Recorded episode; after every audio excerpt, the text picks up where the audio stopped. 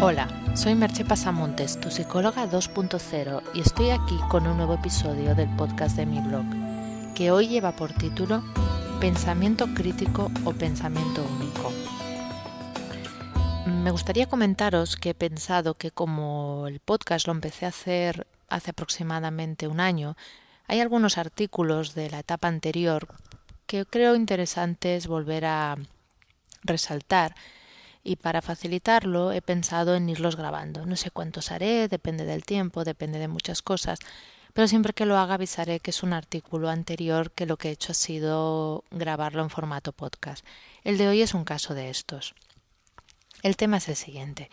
Hace ya muchos años, en el 57, Leon Festinger formuló una de las teorías que ha tenido una mayor repercusión dentro de la psicología social, que es la teoría de la disonancia cognitiva.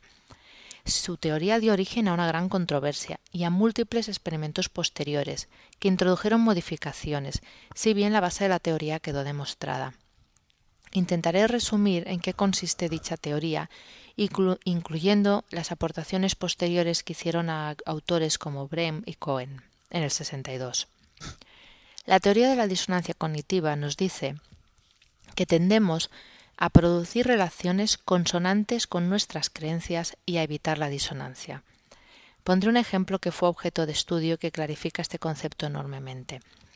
Está demostrado por múltiples estudios la relación entre la probabilidad de padecer un cáncer de pulmón y el hecho de fumar. La mayoría de los fumadores conocen ese dato.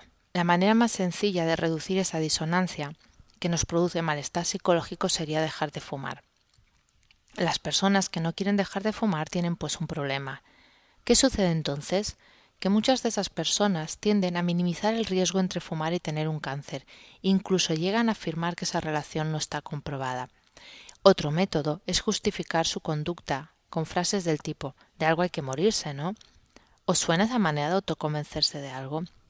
Pues ahí empezaríamos a poder entender qué es la disonancia cognitiva y cómo opera en nosotros, cómo hacemos que la realidad cambie para que sea consonante con nuestra, con nuestra creencia previa. Los estudios posteriores vieron que esta tendencia a evitar la disonancia se ve favorecida por los siguientes aspectos. Y daros cuenta que algunos contradicen lo que en sentido común diría, pero así es. Uno es el compromiso. Cuando te sientes comprometido con algo, por ejemplo, en una ideología política sería clarísimo, pero en general, tiendes a eliminar cualquier elemento que produzca disonancia. El compromiso elimina la disonancia. Eso es lo que se estudió. Este sería uno de los factores que explica que los votantes fieles a un partido político le sigan votando aunque éste no haya cumplido sus expectativas y usen para ello todo tipo de justificaciones. El segundo aspecto es la abolición. Para que se experimente disonancia, has de tener la sensación de que tomas una decisión y esta depende totalmente de tu voluntad. En el ejemplo citado sería la libertad de elegir a quién votas.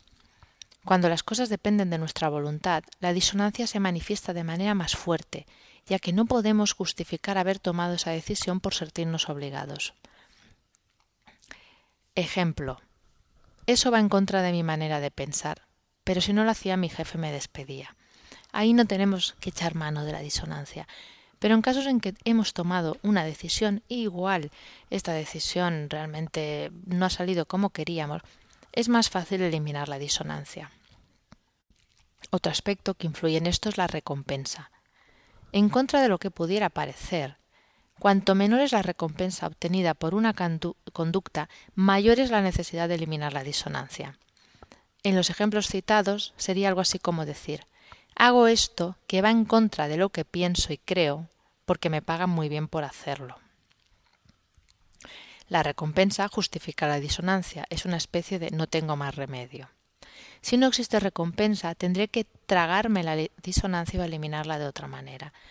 Por eso, cuando no hay recompensa, es todavía más importante para nosotros aferrarnos a la creencia de que realmente está justificado hacer eso y no ver la realidad, por muy clara que ésta se nos presente, porque como he dicho en el ejemplo, si hay una recompensa podemos justificar que lo hemos hecho por la recompensa.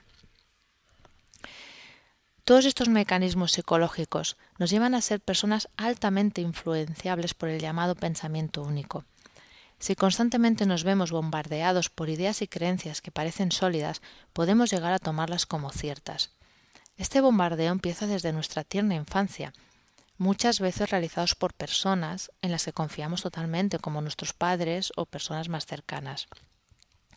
Una vez que esas creencias se instalan en nosotros, nos es muy difícil salirnos de ellas. Una de las maneras más importantes de lograrlo es con educación, estudio y reflexión. Y no vale cualquier tipo de educación, solo sirve aquella que fomente verdaderamente el pensamiento crítico, porque el único pensamiento capaz de romper esa disonancia es el pensamiento crítico, es el valor de darnos cuenta que la realidad no se ajusta a nuestra creencia inicial. Y entonces no distorsionar esa realidad para que ajuste de cualquier manera, sino reconocerla y aceptar que las cosas no son como pensábamos. En este podcast, que es un post rescatado de hace tiempo, os voy a realizar dos preguntas y una sugerencia. Las preguntas son ¿Crees que a ti no te sucede lo de la disonancia cognitiva? ¿Estás seguro? Y la sugerencia es que si os apetece entréis en el blog y buscando el post que lleva por título Pensamiento crítico, pensamiento único, os miréis el vídeo que está en inglés subtitulado, que es de George Carlin, que es un humorista.